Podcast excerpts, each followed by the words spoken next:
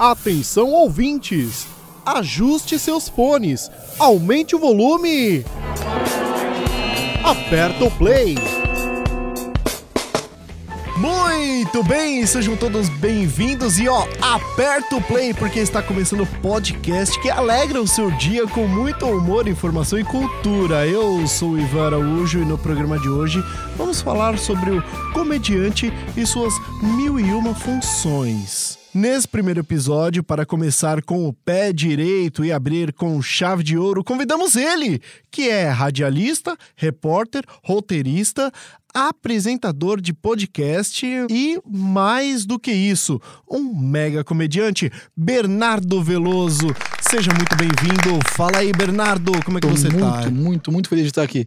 É um podcast que não tem o Monarca, é o felizão. Oh, que firmeza, então estamos felizes em dobro. É um motivo pra estar feliz?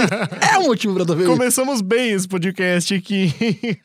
Bernardo, fala pra Diga. mim uma coisa, né? Como que você foi parar nesse meio da comédia? Fala um pouquinho como que foi essa loucura, você que tem essas mil e uma funções, né?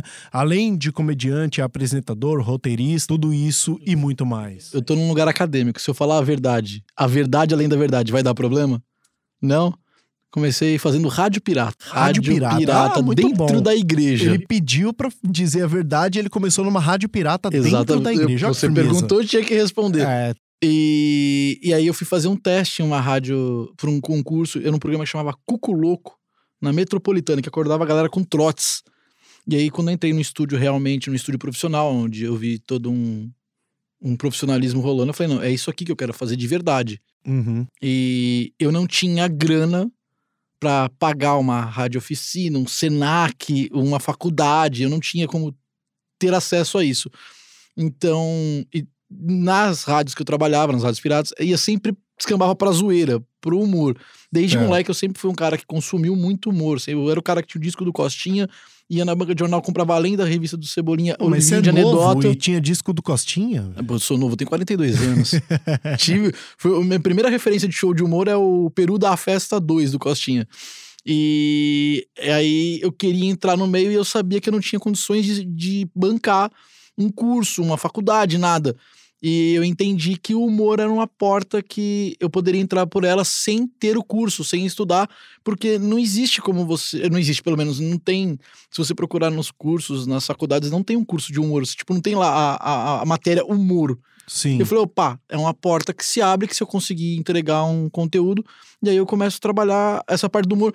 A minha primeira referência no rádio com humor, que é por onde eu tento entrar, são os sobrinhos da Taíde, que eram quadros de humor. É Aham. assim que eu consigo, que eu me vejo entrando no rádio. Posso abrir um parênteses aí? Isso Lógico. foi em que ano, se você se lembra? Putz, pergunta difícil, hein, Fumaça? Uh, Caraca, mano. Nossa, já é um 98, tempo. Então você tava aí. meio que à frente do que hoje é o boom do, do stand-up. Não, não, isso, rádio. Rádio. Stand-up, há 14 ou 15 anos atrás, por aí vai fazer 15, o Danilo Gentili vai dar uma entrevista na rádio que eu trabalhava. Ah, sim. E eu fazia uns quadros de humor na rua, perguntando Aham. pra galera, zoando, sacaneando.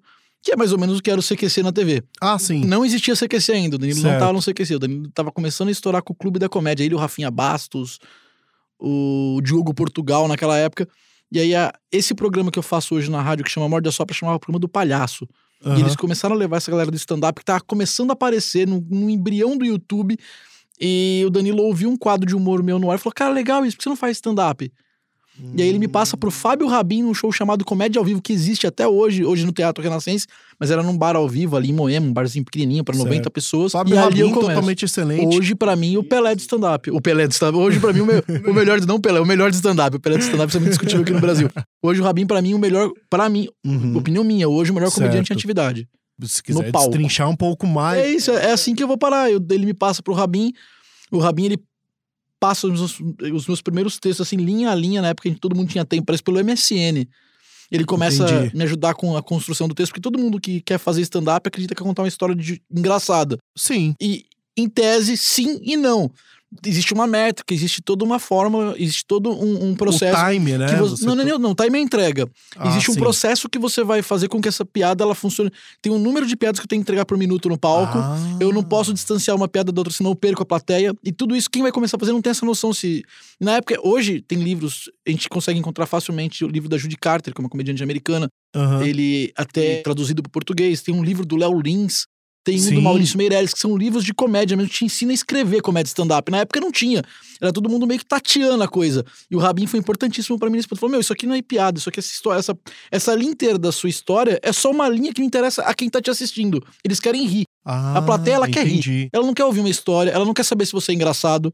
Você pode ser a pessoa mais engraçada do mundo. Você subir no palco sem piada e não conseguir fazer com que a sua graça chegue neles, não valeu de nada. Então ali eu comecei a entender muito o quão é importante é você ter piada como comediante. Entendi, entendi. Muito bem. É a minha munição. É assim que eu consigo chegar onde eu Entendi. preciso, entendeu?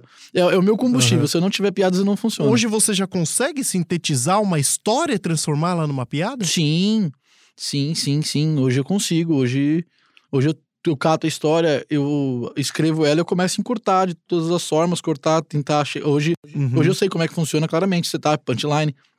O mais importante que isso, e- é, toda essa fórmula que existe é muito importante para quem tá começando. Sim. O mais difícil para um comediante, na minha opinião, é encontrar a persona dele, que é o que dá o Hum. time e a entrega da piada. Uhum. E quando você chega nesse ponto da coisa toda, você começa a se sentir à vontade no palco. Então você começa a fugir um pouco das métricas, consegue fugir um pouco dessas fórmulas e você consegue entregar mais do seu jeito e aí a coisa toma um outro formato, mas sempre respeitando, que tem que ter piada, tem que ser sempre muito próximo uma da outra, você não pode enrolar a plateia, senão você perde a plateia. O conceito básico ele não se perde, mas o, a forma literal ela acaba meio que dentro de cada um do perfil acaba se desfazendo um pouco. Entendi. E agora, me diz uma coisa. Como que você faz, assim, você que, como eu disse lá no começo, você tem essas mil e uma funções, como que você faz pra conciliar todos esses seus trampos? Cara, eu não sei te dizer isso até hoje. Eu só vou fazendo. É, porque você é radialista também. Eu sou um cara que eu planejo muito. Esse ano eu decidi, eu decidi que eu vou fazer a qualquer custo o meu especial. Então, Certo. então eu deixei de fazer algumas coisas esse ano pra fazer o especial. Por exemplo, podcast. O Torcida Podcast Aham. é um podcast onde eu levo pessoas aleatórias pra falar de futebol. Eu vinha com ele até um, dois meses atrás e eu dei uma Sim. parada com o Torcida Podcast. Era um canal que vinha indo bem, com quase 20 mil inscritos. Algumas entrevistas que rendiam bons views. Só que eu entendi que tava me tomando um tempo. E, é, para que eu grave um show de- o meu show de comédia e poste ele como especial, eu preciso escrever um novo show de comédia. Então eu tô Uhum. num processo onde eu tô pensando na gravação e no que eu tô fazendo no próximo. Ah, E eu também decidi que esse ano eu ia investir mais em rede social e postar mais vídeos meus fazendo comédia stand-up para que eu me venda mais em rede social como um comediante e não tanto quanto um radialista. Pelo Certo. menos em rede social para que eu possa vender melhores os shows. Aham. Então esse ano eu fiz um, um planejamento, mas geralmente eu sempre fui indo. Ah, tem que fazer a rádio, tem que fazer a rádio. Olha, você vai fazer reportagem. Então vamos fazer reportagem, mas não deixa de fazer o show. Então eu tô fazendo show, tô fazendo reportagem, mas vai ter que fazer. Eu, eu sempre fui abraçando as coisas e fui fazendo. Esse ano eu Certo. falei, não, peraí, deixa eu tentar equalizar um pouco aqui, porque esse de um ano pra cá minha vida mudou um pouco. Minha vida era uma situação e hoje minha vida é outra. Então eu tenho Uhum. dois filhos onde eu preciso dar mais atenção pra eles. Então eu tive que cortar algumas coisas. Mas no geral, nesse monte de coisa que você leu que eu faço, eu vou indo, é intuitivo. Vou fazendo, vou fazendo, e aí tem os os estresses, os staffs que estão trampando muito, dormindo Sim. pouco. Mas é, é, é importante dentro do meu processo, que eu sou um cara um tanto quanto acelerado. Então me, me ajuda Entendi. de alguma forma. É, quase não deu pra perceber Eu que sou você é acelerado? acelerado. É, quase, Quase não, quase deu, né? não deu pra perceber Eu pelo, pelo ritmo que você fala, enfim. Como funciona essa, essa parada do, do antes ou pré-produção de um show? Ah, depende muito de comediante pra comediante. Tem comediante que tem produtor que faz isso. Hum, Eu produzo meu próprio show. Você produz o seu eu próprio produzo show? meu próprio show. Porque eu sou um cara mão de vaca, porque eu sou um cara centralizador e porque eu tenho medo do que as pessoas podem fazer com o meu show. Então você não vai falar com assessor, eu não tenho assessor, eu não tenho empresário, não. Eu, vou, eu sou eu. Eu essa semana eu tenho três shows, eu tô piradão. Eu tenho dois shows na quinta. E é justamente por não ter um assessor que eu faço Peraí, essas você tem caras. três shows? É, Estamos hoje gravando numa quarta-feira. Eu saio daqui e vou fazer reportagem do jogo do Corinthians na rádio. Mas na Certo. quinta eu tenho um show às nove. Vai, Corinthians. Às, vai, Corinthians. Reportagem do Corinthians. Eu tenho um show às nove com elenco e meu show solo às dez. No, o show com elenco às nove no, na Vila Mariana, às dez no Morumbi. E amanhã, que seria amanhã, que depois de amanhã, que seria sexta-feira, já que a gente tá gravando numa quarta, Aham. tá ouvindo isso? Eu tenho o meu show solo também no Beverly Comedy, que é meu cantinho, uma casa de comédia mais tradicional. Sim, sim. Eu tô lá toda sexta. E, e toda essa produção. o show com elenco eu não sei o que tô produzindo. Mas me dá trabalho, que eu tenho que divulgar, tenho que postar. Então, eu que tô fazendo esse trampo. Os dois shows, o tanto das 10 da quinta e o meu das 8 na sexta, lá na casa de comédia, eu que tô produzindo. Aham. Eu que, eu que tô controlando as vendas, os VIPs, divulgando, anunciando na rádio, colocando no Instagram, fazendo lista, eu que edito. Caramba. Você assiste todos os seus shows, não? Não. Não. Não dá. Não tem como, né? Não, não cabe na agenda Se isso. você né? for em um, você vai entender que nem é o caminho. não, eu, não- eu, não, eu não assisto todos os shows, mas quando eu pego esses vídeos curtos, tipo de shows, ah, fiz sete minutos no show de teste, Certo. eu assisto esses sete minutos. Além de analisar a piada, o que entrou, o que não entrou, eu também analiso como é que eu fui no palco, como é que eu tô entregando. Isso, mas isso é muito mais palco do que análise. Entendi. No palco é o que eu vou encontrando meu ponto certo, do que Aham. eu me sinto à vontade e faço funcionar. O feeling da plateia, no caso, e ou não o pós, né? O que o pessoal é, reagiu depois, isso você já não vê. Mas o que o pessoal reage ali na hora, isso você já sente e aí adapta. Quando eu pego o vídeo que a galera não reagiu, também é muito gritante. Certo. Não tem nada mais triste do que a plateia não reagir. Nossa, Isso imagina. grita pra um comediante. Isso grita, mas, isso- mas grita de um jeito. Entendi. Hoje, raramente acontece, mas eu no começo eu cheguei a fazer shows de eu ter que fazer 15 minutos sem risada. Hoje eu não, hoje eu não tenho como não ter risada. É tenho, eu tenho um show de uma show. hora. Eu tenho que subir, É. eu tenho que fazer acontecer. Aham. Mas é o meu público, eu tenho esse público pra essa uma hora, que é um público que me ouve na rádio. Então eu tenho esse caminho. Mas eu- no começo, quando eu não tinha esse público da rádio, eu entrava em shows que, tipo, eram pra 12 pessoas, 15. Tipo, sobe um comediante e não funciona, sobe três. Você pode até ter um material bom. Você foi o terceiro a subir depois de dois que não funcionou. Já você é vai rodar difícil, junto com os né? caras. Você não vai fazer. Tá, às vezes você consegue, às vezes não. Tiveram shows de eu fazer assim, de eu ficar bem triste, de eu ir pra casa repensando na vida. O que você achou dessa, dessa cena Oscar 2022? Eu acho que Chris poucas Rock e coisas. Will Smith. Eu acho que poucas coisas se resolvem na porrada. Aham. poucas coisas se resolvem na porrada. Se eu pegar um adulto molestando uma criança, eu vou resolver na porrada. Certo. Você não vai ter como me controlar. Eu acho que uma piada, por pior que seja, por mais errada que seja, é errado você resolver, porque você perde a razão. Se o Will Smith levanta com a esposa e sai do Oscar, acabou. Tipo, mas ia, ia ser um murro na cara do Chris Rock muito mais mendado, entendeu? E eu acho que o, o Will Smith ele tomou a pior atitude que ele poderia. Assim, ele não precisava dessa mancha na carreira dele. O Chris, ele, ele aumentou de uma forma absurda o valor dos Sim, ingressos, sim, esgotou sim. tudo. É... é. Esse é o ponto de vista de quem tá vendo de fora. Certo. Como comediante, eu não teria feito a piada que o Chris Rock fez. Mas eu não condeno. Porque eu sei que o comediante ele vive de tentativa e erro. Na cabeça dele, ele achou que ia funcionar, ia ser uma provocação que ia repercutir, mas não ia chegar onde chegou, entendeu? E, e quando você condena um comediante por fazer uma piada, é como se você condenasse um vendedor que vendeu algum produto. É- o trampo do cara é fazer a piada, Aham. tentativa e erro. Você no seu trabalho, você também erra. O problema é que o cara, quando erra num Oscar e o outro vem dar um Aí tapa é na cara, né? aí é, mirou-se todos os canhões pros dois, entendeu? Certo. Mas é, acho que o Smith errou feião. E aí eu vou num outro ponto. Vamos falar sobre a piada. Qual que é a função da piada? É fazer rir. O que, que aconteceu com o teatro? Todo mundo riu. Inclusive o Will Smith. Ele ri. Quando ele olha pro lado que ele vê a esposa brava, ele fala, Ih, rapaz, acho que eu tenho que bater nele. Acho que eu ri errado.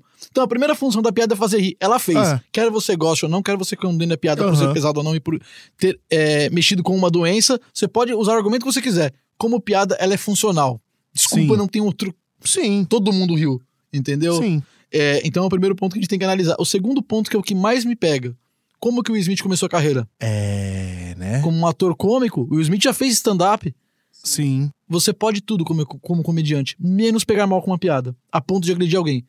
O comediante não tem direito de não aceitar uma piada. Deixa eu te contar uma história sobre piada. Eu Conte. perdi minha esposa há um ano pro Covid. Ô, louco. Eu tava fazendo show há três semanas, um menino que subiu pra abrir o meu show. Ele fez cinco minutos iniciais e no final a gente voltou pra se despedir. Se despedindo, ele e é um menino que ele esteticamente ele não é muito favorecido pela natureza, assim como eu. E ele Uhum. falou que era casado. Quando ele falou que era casado, eu falei: Você não acredita que você casou? Ele olhou pra minha cara. O meu show inteiro eu falo sobre a perda da minha esposa. Uma, uma boa parte do show. Ele olhou pra minha cara e falou: Então, ela tá viva. A plateia riu. Uou. Uou, essa piada me doeu? É óbvio que me doeu. Essa piada funcionou? Funcionou. Eu que engula meu orgulho como comediante, e em nenhum momento tentei retrucar, a não ser que eu tenha uma piada melhor que essa, entendeu? Bom, dentro desse contexto, né, de falar de piada que funciona, piada que não funciona, como é o seu processo criativo? Cara, é maluco, ele é conturbado. Porque como eu não paro, às vezes eu tô no banheiro, vem a ideia, às vezes eu tô na rua, às vezes eu tô dirigindo, eu já cheguei a estacionar o carro pra escrever uma piada. Tô dirigindo, opa, piada, eu não posso perder, eu estaciono Uhum. o carro, paro, cato o celular, escrevo a piada, opa, e vou. Porque às vezes eu penso na piada, eu não escrevo eu perco ela. Daqui três horas eu não lembro o que eu fiz, o que eu pensei. E também tem o processo de ter Sim. que escrever sobre. Uhum. Por exemplo, em noites de teste. Caramba, tem no de teste hoje? Puxa, o mendigo ele é garoto propaganda de uma criptomoeda. Pera aí, eu tenho que escrever sobre isso. Então eu vou catar a caneta, vou catar o papel e vou sentar, vou ficar ali. Putz, essa não tá legal, joga fora. Essa aqui não vai funcionar, joga fora. No rádio, eu cansei de fazer quadros de humor pro de futebol que tem lá o Estádio 97. E aí, a gente, dentro desse quadro de humor, a gente colocava algumas piadas. Cansou de acontecer. De eu falar, cara, essa piada vai explodir. Que a gente tava vendo a reação dos caras ouvindo dentro do estúdio. E aí você tem lá sete integrantes, a galera ouvindo e a galera, tipo, rindo. Aí já a piada que a gente achava que ia explodir passava a batida. A piada que a gente colocou de, pra calçar a próxima explodir. Falava, ah, não tem lógica. É um salto de paraquedas sem testar a cordinha se tá funcionando. Nossa, isso é uma coisa muito louca, velho. Não consigo imaginar uma coisa dessa. Agora, a gente falou ainda do Will Smith, Chris Rock, enfim. Existe alguma norma ou ética para seguir nas, nas piadas? Como bom saber senso. o ponto limite? Ponto, bom senso. Você tem que saber onde você tá e para quem você vai entregar. No meu show, eu vou até onde eu acho que eu posso ir. Numa emissora de rádio, limites e filtros até a tampa. Numa emissora de TV aberta, pisando em ovos. Então é o bom senso e, exemplo, a pessoa que vem no meu show, ela tá totalmente apta a ouvir o que eu escrevi. Porque se ela vai para um show de comédia e ela não entende o que tá acontecendo, é um erro dela. Sim. Eu, quando eu tô no rádio, eu tô entrando no carro da pessoa, na casa da pessoa, na TV, eu tô dentro da sala com a família da pessoa. Então são outros parâmetros. No palco, é, existe um bom senso. O meu bom senso é vai funcionar e vai fazer rir, entendeu?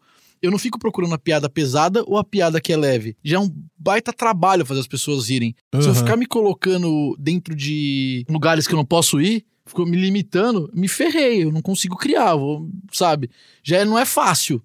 Então eu tento evitar esses limites, pelo menos no show. Em outras mídias, ok. Falando aí sobre era digital, né? Você que tem mais de 37 mil seguidores na sua página do Instagram, qual a importância desse número para visibilidade do seu trampo. Para vender ingresso para show, total. É minha firma, é minha empresa.